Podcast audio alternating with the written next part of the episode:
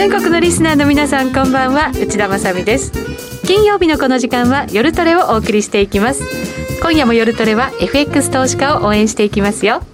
さあそれでは今日の出演陣ご紹介していきましょう。まずはゲスト成田博之さんです。はい、よろしくお願いします。お願いします。そして小杉団長です。はい、小杉です。よろしくお願いします。ノーディーです。ノーディーです。よろしくお願いします。よろしくお願いします。ドル円ですけれども、再び109円台、現在109円81銭から82銭あたりでの取引ということになっています。為替ドル円だけ見てると、うん、お上行きそうだなと思ってもまたちょっと抑えられるみたいなね。うん、ちょっとそんな感じですね。そうですね。動きとしては。うんいろいろでも材料はここまでね大きな材料続きました。そうですね。まあ、はい、うんまあ、FRB のその、まあ、ジョクソンホールが、はい。まあ、一つのテーマとしてみんな、まあ、聞いてたっていうか、まあ、注目して待ってたんで、まあ、テーパリングですよね、要はね。そうですね、うん、それを解消しますよっていう。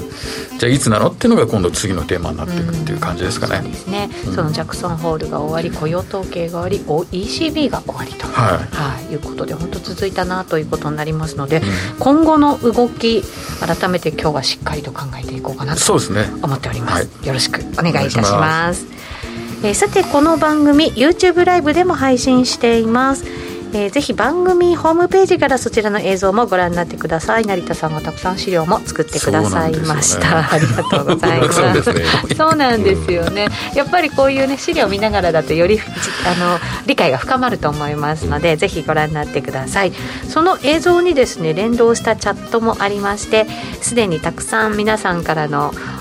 コメントも寄せられておりますぜひぜひ皆さんもですねお寄せいただいて番組一緒に作っていただければと思います。それでは今夜も夜トレ進めていきましょう。この番組は真面目に FXFX プライム by GMO の提供でお送りします。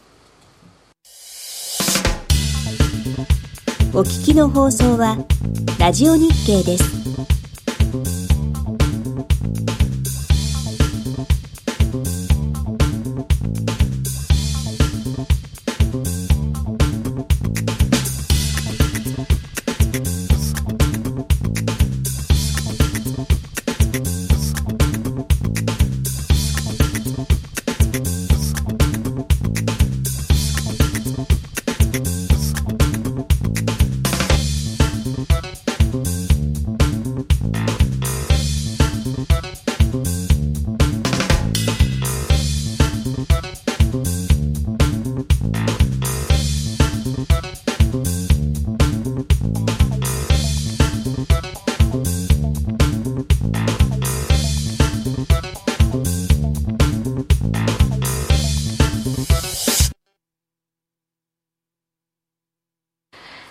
今夜の夜トレは成田博之さんゲストにお迎えしています。どうぞよろしくお願いいたします、はい、ます。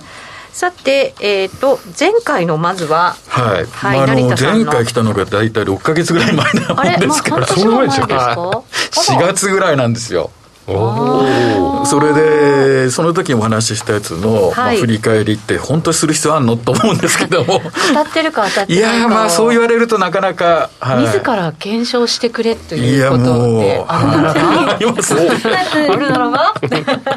きっといいね結果になってるんじゃないかと思いますけど。まああの前回来た時にその日本円まあドル円じゃなくて円ドルですよね。通貨先物のデータを使って資料の2ページ目になるんですけども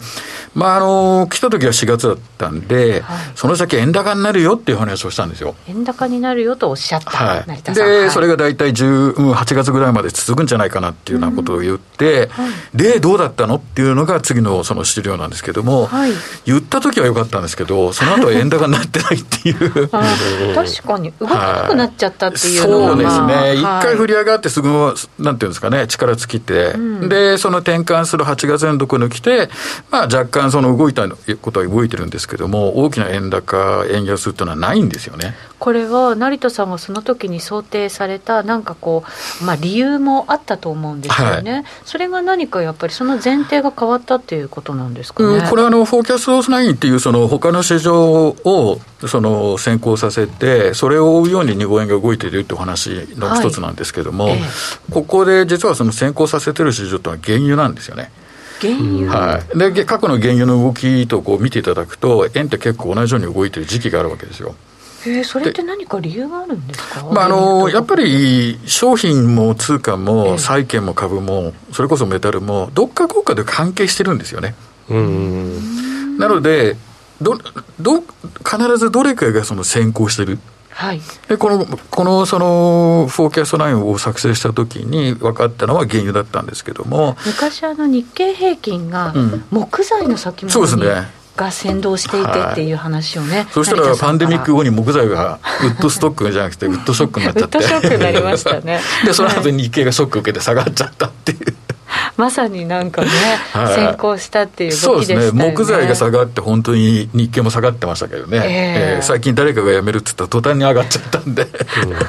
またちょっとね、違う、はい、違う展開になってますけども、はい、まあ先行市場のその原油との関わりは存在はしてるんですけど、タイミングが思ったようにはいってないっていう感じですかね。タイミングかということは今後なるのか、どうなのか、うん、そうですね、このままその同じ指標で見てれば、ここからは若干円安で、で10月ぐらいにこうまた円高に戻って感じたんですけども、えーとまあ、ここからは、じゃあ10月過ぎぐらいまでは、えーと、今のまま？そう、まあ、円安なんですけども、基調としては、ただまあ、はいまあ、現在、全然動いてないですから、この先行指標がうまくはいってないですよね。なるほど、こういう時ってその指標、先行指標にするものをやっぱり変えたりするんですか、同時にですね、別のも必ず見てるんですよ。はい、まあ、原油見たら、多分そうですね、メタルだったら金だとか、まあ、他のものを見てるし、まあ、円に関しては後であの別の資料でお話しするんですけども、えー、債券、米国債との関係がめちゃくちゃ強いですね。今はじゃあその原油ではなくて債券の、はい、そっちの方との関係性がでテーマが変わっていくんですよね、あ今はだからテーパリングっていうところがこうテーマになってるから、やっぱり債券の方っていうことですか、なってきますね、うん、まあ、後ほどその資料はあのメッセージしながらお話しするんですけども、はい、まあ、次がちょっと為替ではない、はい、仮想通貨、えー、イーサリア。ム、なんか最近すごく上がってるらしいですね。そうです前回来た時も上がる上がるって騒いだんですよ、でそれがまあ、えー、4ページなんですけど5ページ見ると実際どうかっていうと、まあ、上がったんですけども思っていた時期とちょっとつ違ってですね。タイミングがずれた。タイミングのうんこの資料のその赤いあの矢印見てもらうとこれちょっとずれてるんですよね、でちょっと修正して先行指標は同じでタイミングをちょっとずらした資料が6ページにあるんですけど、はい、こうするとぴったり合ってるんですよ。で今どうなってるのってイーサリアムはこのままそうですね11月の中旬ぐらいまで上がっていくと。上がって。ちなみにこれ先行してる市場も市場は原油です。あえこれもこれ原油なんですか？これただどれぐらい先行してるとか期間っていうのが企業秘密。サイクルですねこれもやっぱりでもあれですか？流動性みたいなものがやっぱりテーマになるってことですかね、うん、やっぱり。上がるとか、イーサリアムが上がるっていうことって。経済の根本的な動きの根底にあるのは、やっぱりエネルギーが一つあるんで、はい、ちょっと前まであちょっと前にビットコインなんか非常に話題になったのは、はいマイニングする時の電気の消費量とかありますよね、はい、すごい使うんですよね、うん、あれ使うのに何使うのって言った時に原油を燃やしたりとかするするわけですよね、うん、火力発電、あだから連動するっていうそっか。ことですか。ファンダメンタル関係ないじゃんって言うんだけど関係してるんだもん 人間がやる以上は。景気というよりはだからその需給みたいなそうなんですよね。ね、えー、そこに微妙に関わりがやっぱり存在してるんですよ。仮想通貨と原油のその需給って関係するって考えたことなかった、うんね、あるんですよね。発電させないとそのマイニングできないんで、うんうん、そうなってくると原油とのエネルギー市場との関係性って実は存在するんですよね。だからポイントになるのはどれぐらいのそのズレとかサイクルなんだっていうところが企業秘密っていうだけですね。なるほど、まあ、結構これ探すのにマニュアル的な作業ですねまあ、そんなんで、まあ、ちょっと11月の中旬ぐらいまでイーサリアム強いんじゃないのと。はい。まあ、次回来る機会があれば。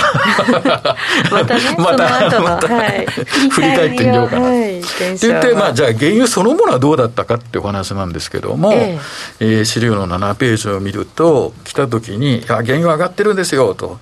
ただ、夏場ぐらいにですね、えー、7月の中旬ぐらいに、ピーク打つよっていうお話をしたんですよ。それも何か理由があったんですか？はいこれも別の市場が先行してるんですけどしていて、はい、これは別のラジオ日経の番組で昔言ったことあるんですけどこれ大豆油ですね。大豆油、はい、大豆油、えーもうその時失笑されましたけど、言った時に。大豆油？油違いじゃないって言われましたけど。これ食用の油っていうことですか？ちょっとそのものがまだ分からなくて。結局エネルギーなんですね。あこれもエネルギーなんですか？グループなんですよ実は。油は。はいあの日本だとどうしても大豆って食べるものってイメージが強いじゃないですか、はい、確かに、うん、でも一般的に農業の世界で言われる大豆ってエネルギーなんですよ。で殻とかがその肥料になったりとかしてってるんでもともと絞ったものってエネルギーになるんでそういう意味では原油と市場とほぼ連動するんですけどタイミングがずれるんですね。へえそれ取れ方がそうですね。季節要因、はい、季節要因もあるし原油の場合は掘っていかなきゃならないんで作業始めると止めれないしそれに比べて大豆なんかは意外と結構早く取れるんですよね。でまあ唯一の原油と違うのはその天候のに左右されるっていうのがあるんですけども食べ物ってイメージが、まあ、日本はあってもエネルギーですから品質じゃなくて取れる量だけなんですよ。なるほどねなんでアメリカ以外にも例えば南米でも取れてるし、はい、アメリカで取れなくても実は南米でちょうど季節が逆だから、うん、循環的に必ず取れるんですよね。そうですよね、はい、で取れすぎたりとかする時もあったり取れなかったりする時もあって、はい、そこも需給で動くじゃないですか。そですね。それを見てるのが、はい、結局はエネルギー関係者なんで同じ人が見てるんですよ。なるほどね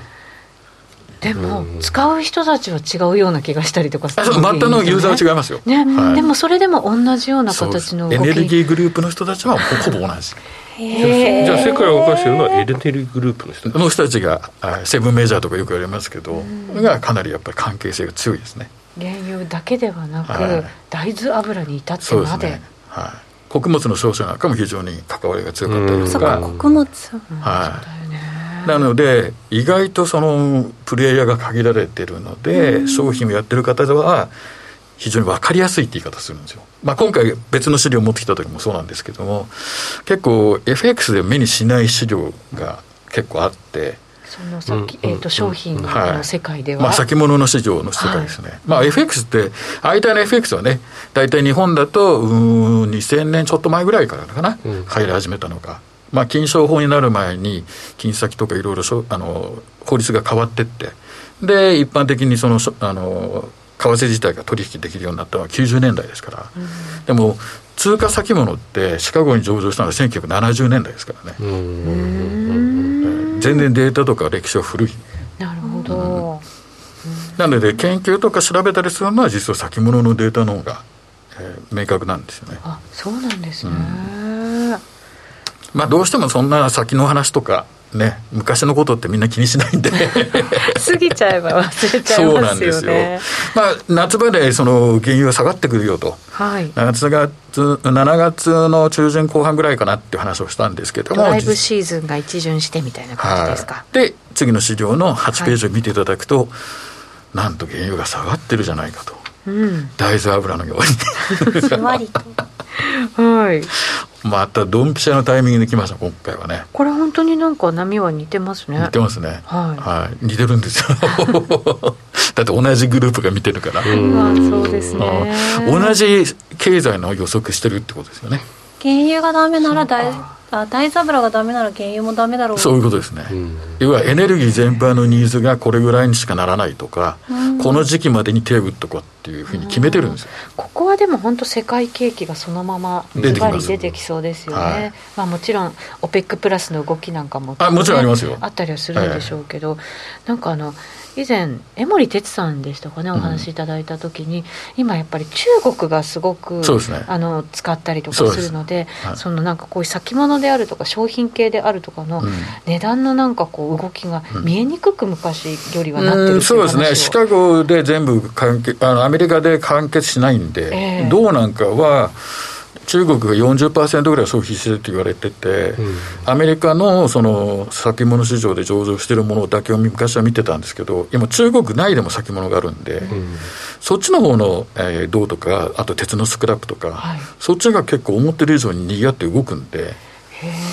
それを見とかないと今度ダメなんですよね。そうですよね。だからなんか、その辺またなんかこう癖であるとかって、アノマリーですか？ありますね。ちょっとなんか変わってきそうな感じもね、あるのかなと思ったりするそうですね。今まで以上に中国の経済指標とか、ええ、データは今度無視できないですよね。うんやっぱりそっちもじゃあカバーしていかないといけないっていう感じに。なってくるんですかね、それはね。やっぱりその信憑性が薄いとかいろいろ言われるんですけども、えでもそのデータをもとにみんな動くんで。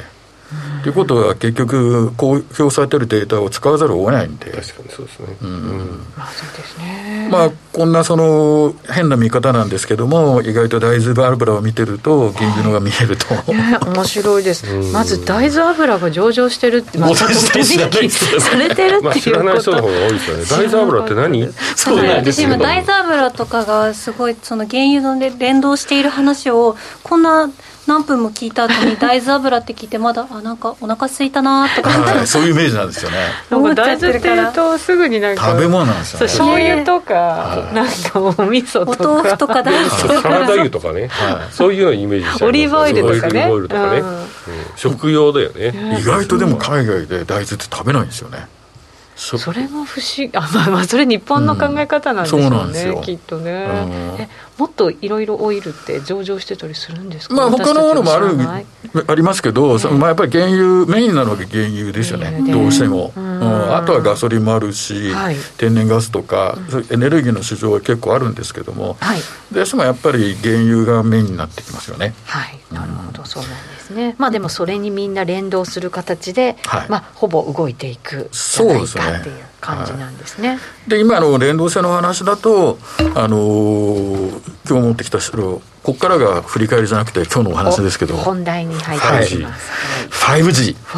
通信じゃない？5G って何っていう通信かなと思いましたけど。ツイッターで今日はこのテーマでっていう話が出てて、うん、5G うん？なんだろう携帯って思っちゃいますね、通信が速くなると何かなのかなって思ったら、まさか。単なるグループなんですけど。5グループで 5G でそのグループって何っていうとちょっと先ほど触れた株式債券通貨エネルギーメタル、うん、この 5, 5つの市場を見とかないと世の中の流れとこう見えなくなってくるんですよね。うん先ほど江森さんのお話もあって江森さんともよくあのお話しさせていただくんですけども、はい、まあ単体ではまず物世の中は動いてないと。そもそもが。確かに為替トレードするだけでも本当いろんなもの見ないとそうなっちゃいますね。トレードできなくなりまなまあ前からそうなのかもしれないんですけど なんか見なきゃいけないなっていうなんか必要性は感じますよね。そうですね。それがやっぱりあの無視できないのでそこそこな目先目の前に起きてるそのマーケットの動きだけを追うんであれば、それこそ価格とチャートっていう世界なんでしょうけども、はい、そこからどうなるとかっていうことは、チャートは教えてくれないし、テクニカル分析はするけど、予測にはならないんですね。いろんな市場をこの 5G を見ておくことで、うんこの先の予想がしやすくなるそうですね、先行市場が先ほどから存在すると僕は言ってるように、それを見とけば次どうなっていくっていうのが分かっていくってことですよね。はい、なぜやっぱりタイミングのそのやっぱり知りたいのはいつってことですよね、はい。うん、あとどうしてももう一つこの関係性と同時にファンダメンタルを無視できないのはトレンドの強さとかで結局は需給の関係で欲しい欲しいとなれば当然上がっていくし、うん、いらないとなれば下がっていくし、はい、それを知らないでどれぐらいトレンドが強いかっていうのは予想がつかない。まあそうですよね、でトレンドにつけってみんな言うんですけどでもどれぐらいいくかそもそも分かんないのにどうやってつくのっていう言われるほど簡単じゃないですよねトレンドに沿った動きをするっていうのは、待つしかないし。で持ったところで不安でしかないっていう。なんかね感じですよね、まあそんなんでこの5つのグループがどうしてもこう関わってきますよっていうお話と、はい、まああの先ほど、うん、お話もありましたけどまあ、日本円とその債券の話、はい、これを具体的に今日ちょっと見ていきたいんですけど、うん、こっからがですね、なかなか FX の形のこう、円がない資料が、えー、次の10ページになります。はい、これあの、シカゴの CME っていうその取引所が、あの、運営してるサイトがあって、まあ、CME.com って行けば出てきますけども、かなり無料でたくさんのツールが出てて、で、その一つの、えー、これはクロスアセット相関係数ってちょっと長ったらしい横文字なんですけど、はい、各市場の相関係数を割り出してくれるんですよね。えっ、と、どれだけ連動していたか、ね、ということ。はい、それで、ちょっと資料は、まあ、スクリーンだと見づらいかもわかんないんですけど、黄色枠で囲ってるのが、これ US っていうのは、あの、アメリカの30年国債。30年の先物の価格。はい、30年債の先物があるんですね。はい。で、横を見ると 6J っていうのがこれ日本円通貨先物ですね。ドル円じゃなくて円ドルね。6J はい、はい、でこの黄色枠よく見ると0.74ということで、はい、むちゃくちゃ債券と日本円米債と日本円っていうのはですね関係性ものすごい深いんですね。ここに出てる数字の中でも一番大きい数字ですもんね、うん、はい。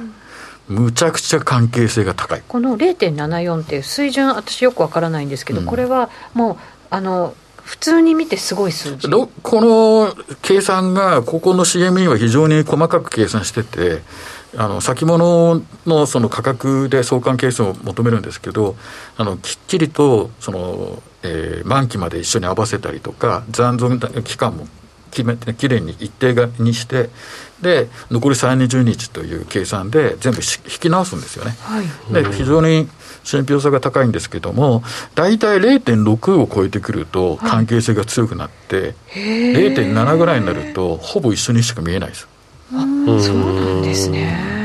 よくあの相関係数とか言って相関高いよっつって、その株でいうところ日経225とトピックスとか0.9ぐらいとか。なんか1にもっと近づいてないとっていうイメージがあったんですけど、はい、0.7でも相当に高いんです、ね、そうですね、これぐらいのデータ分析で0.7だと相当高いですね。そうなんですね、うん、で実際じゃあこういうなんかこうね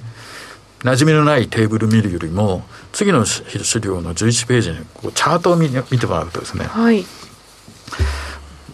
あえて日本円の通貨先物じゃなくて皆さんの親しみのあるドル円、うん。それで下の方のチャートが、10年債、えー、アメリカ10年債の価格じゃなくて利回り。利回り、はい、はい。よく見てもらうと、大体今年の7月以降、ほとんど同じ山と谷ですよね。うん、そうですね。山谷は似てますね、本当にね。はい、ほぼ一緒なんですよ。うん、つまり、米国債の金利が上がると、ドルが買われて円が売られてるんですよね。で、米国債が利回りが下がると、えー、ドルが売られて円が買われる。うん、もうぴったり一緒に動いてる。これ今30年債っておっしゃったじゃないですか。先ほどの相関係数は、うん、ね、はい、30年債を見る見た方がいいんです30年債っていうのは、ね、でもほぼ一緒ですかそうですね、一緒なんですけども、ええ、30年債は、先物のプレイヤーがもっと多いんですよ数が。10年債っていうのがベンチマークなんですね。日本の JGB も10年債、はい、ドイツの DAX も10年債、はい、でも30年米債っていうトレジャリーボンド T ボンドってよく言われるんですけどここはいろんな人が入ってくるんで市場のセンチメントがものすごく出るんですね。テーパリングやらないっつったらもうバッと買ってくるしやるぞっつったらバッと売ってくるしめちゃくちゃ素直なんですよ。それが一番反映してるのが一番長い30年のこう T ボンドってやつですね。それと円の先物。先ほどのテーブル見てもらうとびっちり一緒でチャートで見ると見やすいようにこうちょっと別のドル円と利回りの方に変えましたけども、はい、動きは全く同じですよね。ということは今後のドル円は米国債時代ってことですよね。そういうことになりますね。はい。テーパリングって確かにジャクソンホールを目の前にしてみんな話題にしてるけども市場は7月からもう見てるってことですよね、はい、一緒に動いてるんだから。そうですね。で一緒に動いてるつまり米国債との関係性じゃあ今度それをどうトレードするかっていうところがみんながまあ、あの興味を持つっていうよりも多分思うんだけど一般的にこれをどうやって使うかっていうのを説明してる人ってあまりいないと思うんですよね。はい、それを単純に説明するのに次の資料の12ページ。はい、これもうもう成田並みに単純で日本円通貨先物の価格を30年米国債の価格で割っただけです。先物日本円通貨先物の価格を30年国債のトレジャリーボンドの先物価格で割っただけです。はい。成田指数ですね。いや、そんなことはないです。これは単なるスプレッドですから。で、この、なんていうんですかね、円グラ、あの、ラインチャートですね。うん、上がっていくっていう時は、円が買われてて、米国債が比較的売られてる状態、要は円高の時ですね。これが円高の時、はい、はい、で下がってくる状態が円安、円安、はい、円安で米国債が買われてる時、はい、で最近の状態っていうのがちょっと黄色くした横ばいってやつですね。うん。均衡な感じですよね。はい、均衡で横ばい、トレンドがない。じゃあどういうトレードするのって言ったら次のチャートを見てもらうとこれドル円ですけども。レンジ？ですよね、うん、まさにそうですよね。レンジに強いのはテクニカルの例えばストキャスティックですよね、はい、この通りにやればいいだけですよねつまり何が言いたいかというと債券次第今横ばい、レンジもうすでに分かってるんですよね、うん、っていうことは移動平均見ないでこのストキャスティックの高いところで売って低いところで買うだけです。なるほど。もうすでに答えが出てるいやなんかもう横ばいとかでレンジとかになってるとエネルギー溜まってるからそろそろトレンド出るんじゃないのって思いがちですけど。その間に一稼ぎしようって。いうコツコツとね、はい、ここでレンジが続いてる間は、はい、一稼ぎしよう。どうやって単純にストキャスティックあのオーバーシュートしたところで売って下がったところで買う。それだけです。私本当にコツコツの時期にポジションを増やしちゃう癖があって。わかる私ですよね。しかもなんか変なあの期待もしちゃうから上がった時にちょっとまた買いで入っ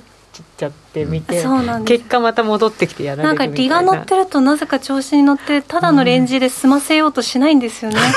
うん、な一体なんもう今だって自分で言っててどこが間違ってるか分かってるのになぜか修正されないことがたまにあるんであコメントにも分かるとってもらってる。実はですねそこのポイント、本人の言ってるところとかうちが言ってるところっていうのはちょっと一個手前,、まあ、前の資料の12ページに戻ってもらうと、はい、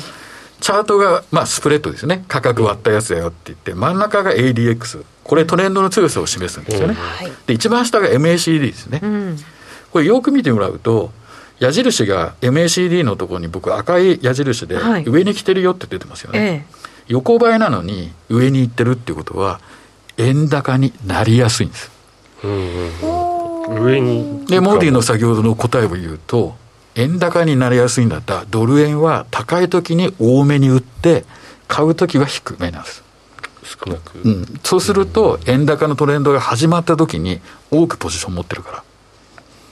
確かに私もう今なんなら売りから以外は入らないぐらいの気持ちはい、こういうふうな形でも出てくる。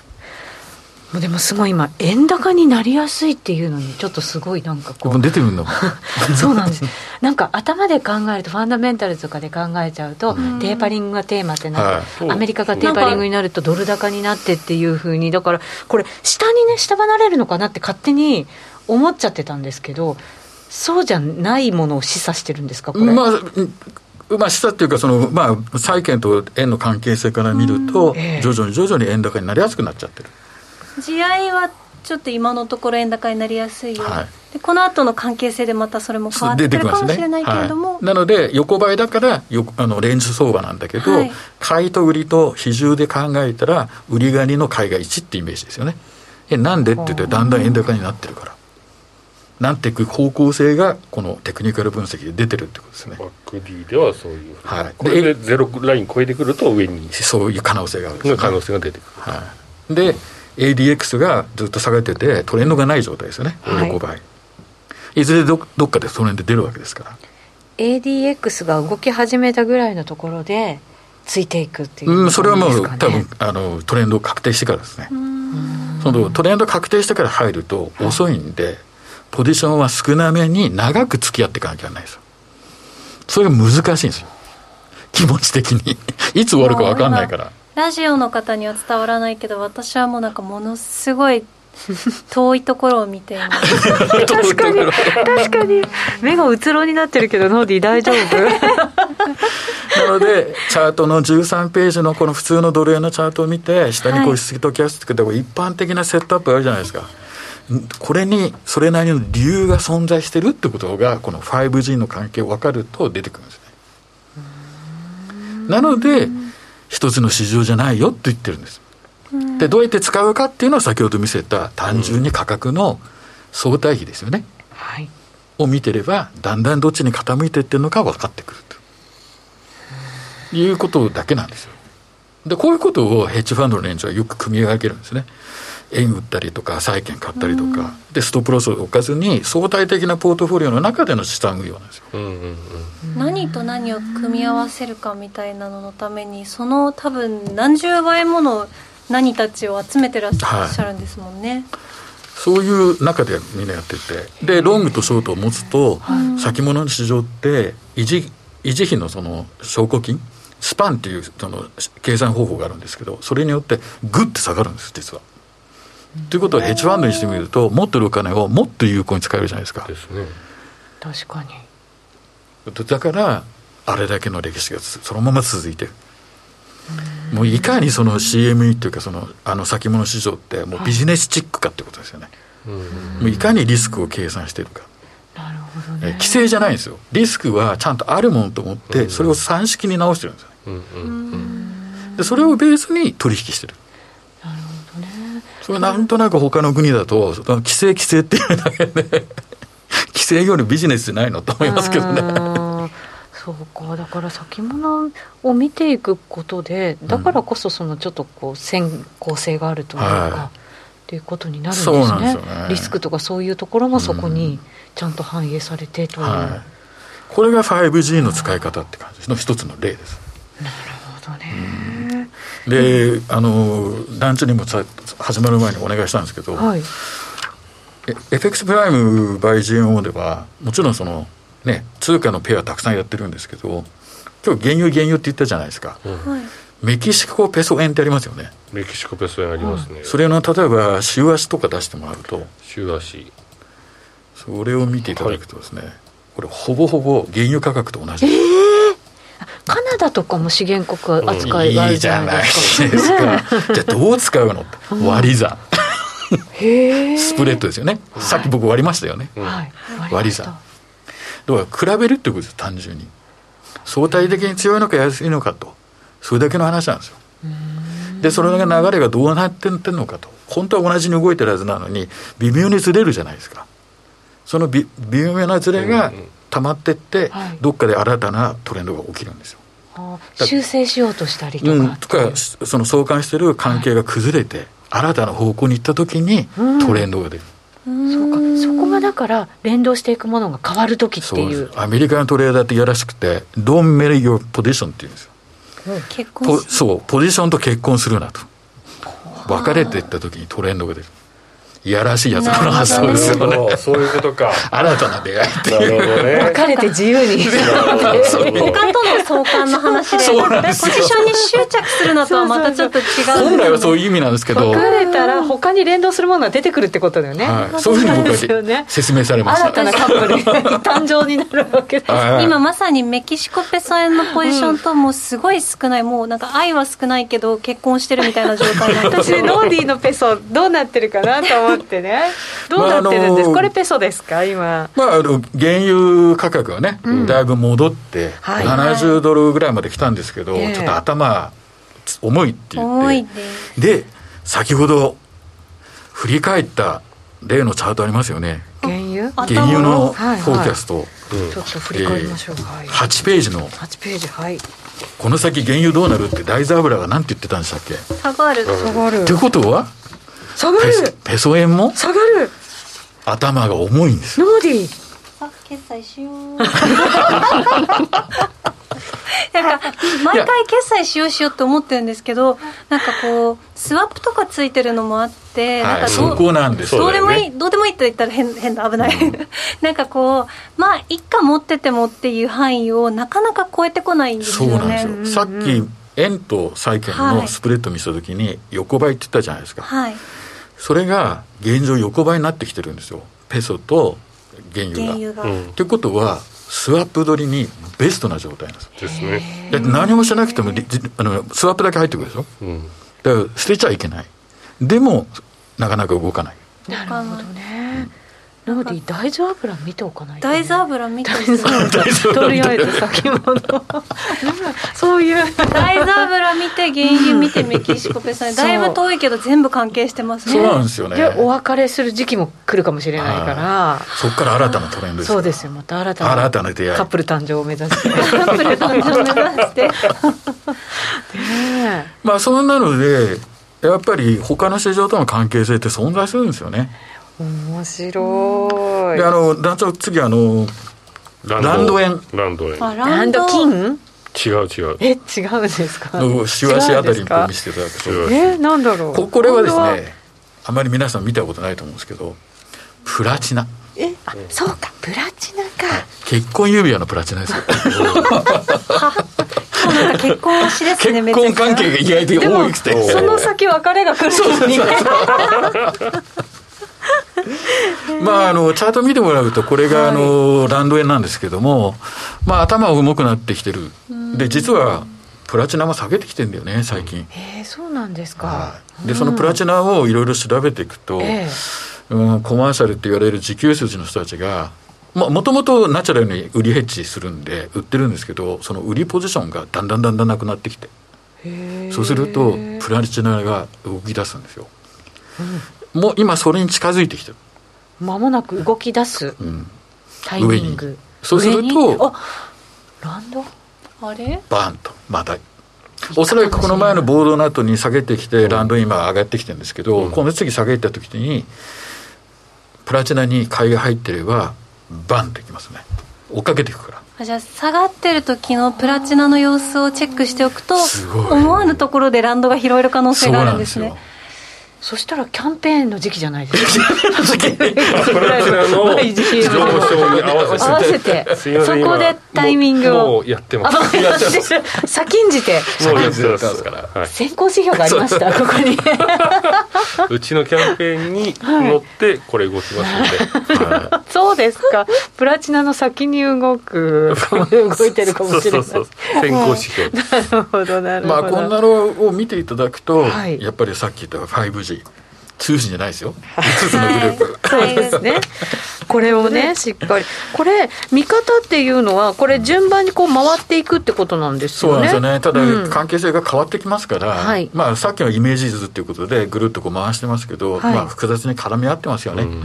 正直なところ。そうですね、確かに。そんなに単純ではないんですけど。この5つがあるんだよっていうのを見つつじゃあどれと今連動してるのかなっていうのを探っていくっていう。そこであのクロスアセット相関指数、うんはい、これ見ればいい使い方を見てもらうと。CME に行って、はい、ホームページに行って、まあ外そほどのねこういう情報ばっかりでなかなか馴染みがないんですけども、はい、まあその辺はそのこういう資料を見てもらったりとか参考にしていただきたいな、うん、だから実際どう使うのってよく聞かれた時に僕はこういうふうに使ってるよっていうのが今回日本円と債券の例で持ってきましたんで、はい、単純に割り算ですから。そうですね。そんな難しいことない。そうですね。それをテクニカル分析するっていう、はい、だからテクニカル分析を僕否定してるんじゃなくて、うん、テクニカル分析に使ってるものが単なるプライスチャートじゃないってことですねそうですね、ちょっと違う視点で見るとまた全然違う見え方がするっていうことですね。それで使うっていう。一歩先がどうしても知りたい。そうか。一歩先行く投資家になりたい。ならこれをこういう他の人が見ないものじゃないとヘッジファンドと同じようなレベルで、はい、じゃないと できると、ね、いかないっていう。なるほど。わ、かりました。はい。ということで後半もまだまだ成田さんにお話伺っていきたいと思います、はい、えー、ここでお知らせです。約定力とコースアップで会社を選ぶなら高金利通貨ペアキャンペーン実施中の FX プライム by GMO。人気のスマホハイスピード注文は待ち時間なしの連続発注を実現。チャートを見ながらスキャルでもスイングでもサクサクお取引いただけます。公約上高金利通貨も、そしてトレードも情報もやっぱりプライムで決まり。株式会社 FX プライムバイ GMO は関東財務局長金賞第259号の金融商品取引業者です。当社で取り扱う商品は価格の変動などにより投資額以上の損失が発生することがあります。取引開始にあたっては契約締結前交付書面を熟読ご理解いただいた上でご自身の判断にてお願いいたします。詳しくは契約締結前交付書面などをお読みください。お聞きの放送は、ラジオ日経です。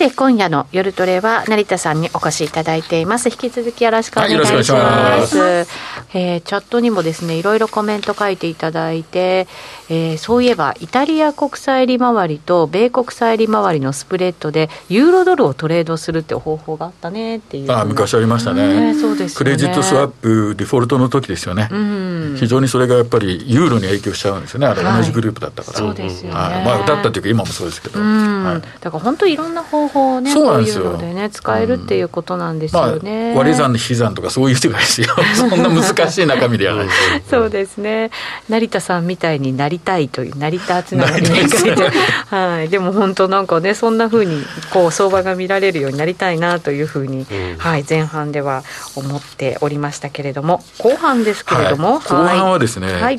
まああのーこの季節性のシーズナルパターンっていうよく、まあ、周期的なサイクル、はい、これ結構よく話題になるのが、うん、その株だったら例えば5月に売れとか、よく言うじゃないですか、うん、売ったら今頃大変っていう世界ですけど、そうですね。ずっと引かされてるじゃんみたいな、まあそういうあの、まあ、シーズナル的なその周期は、為替にも存在してて、うん、でよく言われるのは、この秋口から、欧州通貨、オーストラリアとニュージーランドが結構強くなるってよく話題になってるんですけども、オセアニア。あ、オセアニですね。うん、まあでも、資料の14ページ見てもらうと、これニュージーランド円ですよね。これ見ると、実は今の時期から強くなるっていうよりも、うん今の時期から10月の中ぐらいまで横ばいなんですよね。なんか年末強いイメージがあるんです、私。その年末から強くなってるんで、はい、今からではないんです、実はね。なんか最近また動かなくなってきてるというか、うん、逆に上値重くなってる感じがありますもんね、うん、そうなんですよ、それがその季節要因で見ると、横ばいだから、上下に振りやすい時期が1か月ぐらい続いて、そこから上がってくるっていう。なるほど、はい、なので、まあ、今、本当にあのおっしゃってたように、年末から、まあ、ニュージーランド強くなりそうなんで、はい、まあ、安くなったところは拾っていくっていう季節要因なんですよね。でオーストラリアドルを見ると、OG 円も似たような傾向なんですけど、やっぱり10月の後半から、あのー、まあ、徐々に上がってはいくとい。うことで、はいうんまあ、どちらともオセニアっていうのは、確かに11月、11月がキーポイントになってきそうだなという気がします。今はあんまり手出さない方がいい時期って感じかもしれないですね、まあ、そうかもわかんないんですけど、それからだ、レンジのやつでややる、うん、はい、全部取ってやれ方式。そうなんですよはい。まああのこのシーズナルってちょっとみんなご皆さんあの誤解があるんですよね。これあくまでもガイドでしかなくて、うん、そんなにぴったり実は当たんないんですよ、うんこの頃に起こりやすいよ、まあ、っていう時期なんですよ、まあ、傾向ですもん、はい、傾向であって別にこの通りになるって誰も言ってないのに、はい、いかにもそういうふうに書いてあるからって思うん。だけど、はい、じゃあよくこの、えー、OG 円なんかは、はいえー、15ページ見ると、まあ、今はこの下がりの時期ですよね。でも下がりの時期に今この1、2週間上がってんじゃん。はい。下がる時期に上がるっていう時って、なんか理由がないとおかしいですよね。はい。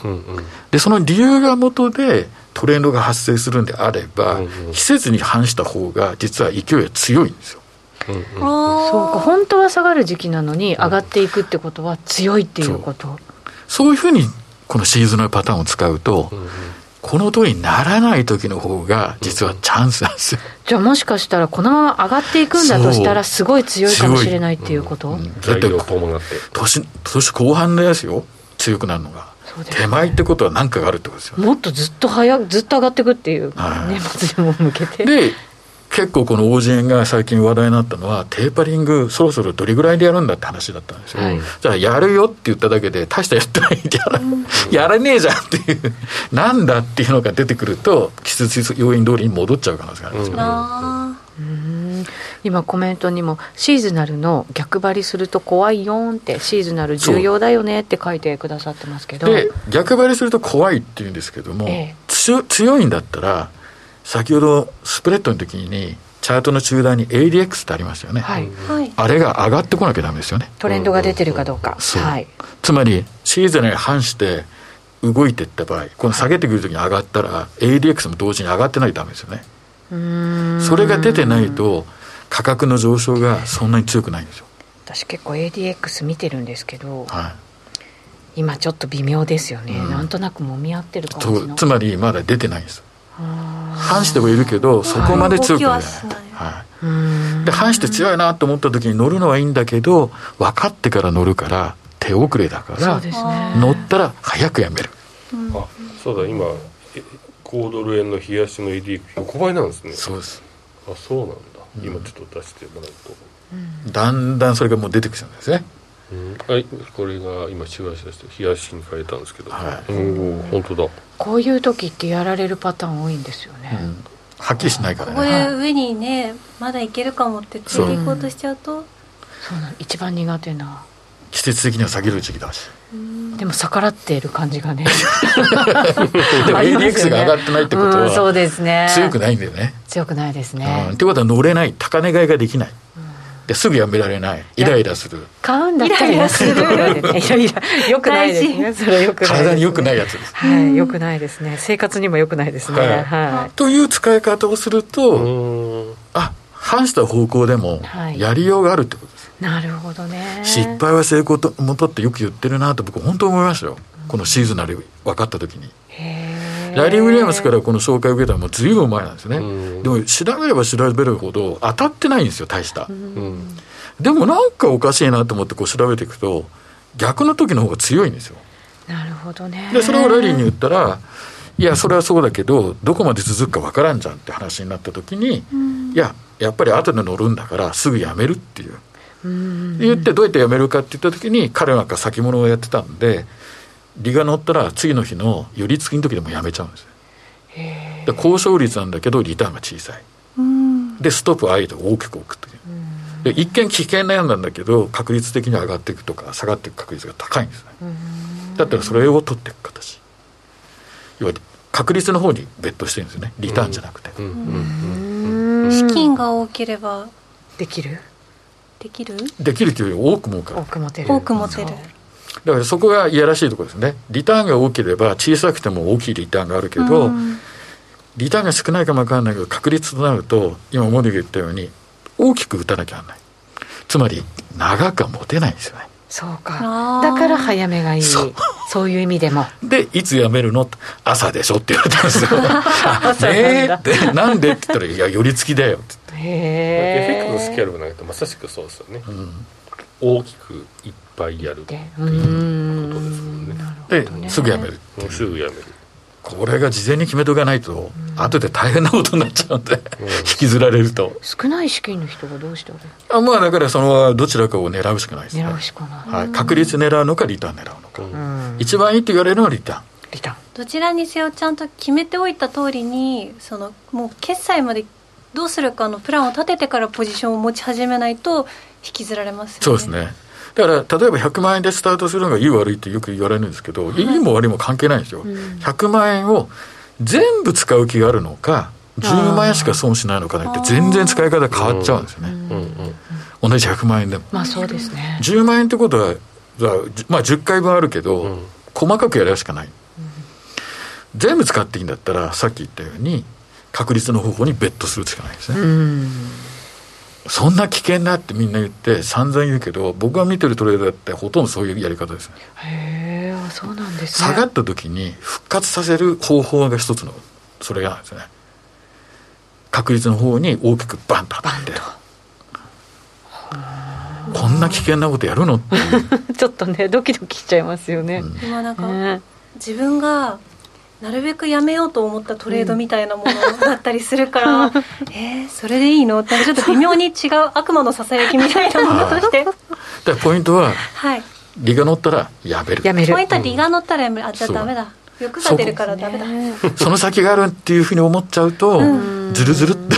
ずるずる伸ばそうとしたらダメなんです、ね、そこはそういうふうになっちゃいますね、うん、どちらかに決めなきゃダメですね。そうですね。だからよく言うのはストップって資金のストップとタイムのストップってあるんですよね、はいそうか時間でね、うん、確かに。でやる、うん、そうすると2つのストップを使い分けるから今回は時間なのか金額なのかっていう、うん。はい、こう。はっきり決めとかないといけませんね。事前に。そういう場合もねそうですね、で複雑に考えたくなかったら1個の形でまずやるってことですよね。それ以外はやらない。なるほど。うんその方がいいかもしれないな、なんて思いながら、他の通貨にもこれ、シーズナルパターンってあるんですか、そうですね、ユーロ円を見てもらうと、はい、16ページの資料を見ると、今はやっぱりちょっとユーロ安なんですよね。うん。そうすると、まあ、団長に見せてもらえば、そのユーロ円のあの冷やしとかの ADX なんかも、うん、ちょっともたついてるかもわかんないですね。ユーロ円ユーロね、このところちょっと戻りが強い場面もありましたけど、ね、そうすると、このままいっちゃうと、またユーロ安の方向に季節的にこう入っちゃう、うんうん、でいつまでって大体10月いっぱい。これもだから年末にかけてその後動きが変わってくるっていう。ということは、何やっても年末なんですよ勝負は。そうですね。毎年そういう感じですもんね。そうなんですよ。確かに。それ終わってから遊びに行かなきゃ。ちょっと稼いでから。ここ最近そういう年多いですよね。昔は12月とかはあんま触んない方がいいよなんて。よく言いましたけどね。へえなんか私12月ってガツガツトレンドして。る 毎年。書き入れ時。商いが薄いから面白い動きをするっていうふうにいけーってなんかこう寝る時もスマホ見ながら寝るみたいな、ね、なんかそんなイメージが ありますけどね。まあもう一個のペアがポンド円ですね。ポンド円。はい、はい、ポンドはどうですか、うん、ポンド安円高基調が、まあ、9月いっぱいなんで、今月いっぱいはそういう基調ですよね、10月の頭からちょっと反動しやすい。今までクロス円見てきたじゃないですかっていうことだから、円高の傾向がこの時期はあるってことなんですね、ずばりね。やっぱりそういう意味では、円の影響力って出ちゃうんですよね、こういうふうに。そうですね、レフェクスの中でも細かくやる人は、円クロスとストレートやったりとか、うんうん、あえてユーロとのあの連動させたりとか、オージーとユーロオージーとか、うんうん、全然別のペアをやったりしますよね。うん、そうですね。だ組み組み合わせる可能なことはできないことはないですよね。まあ、ちょっとあの最後のあのザールは僕ちょっと間違ってドルザールを作っちゃったんであんまりこれ参考にならないんですけど、まあザールって今あの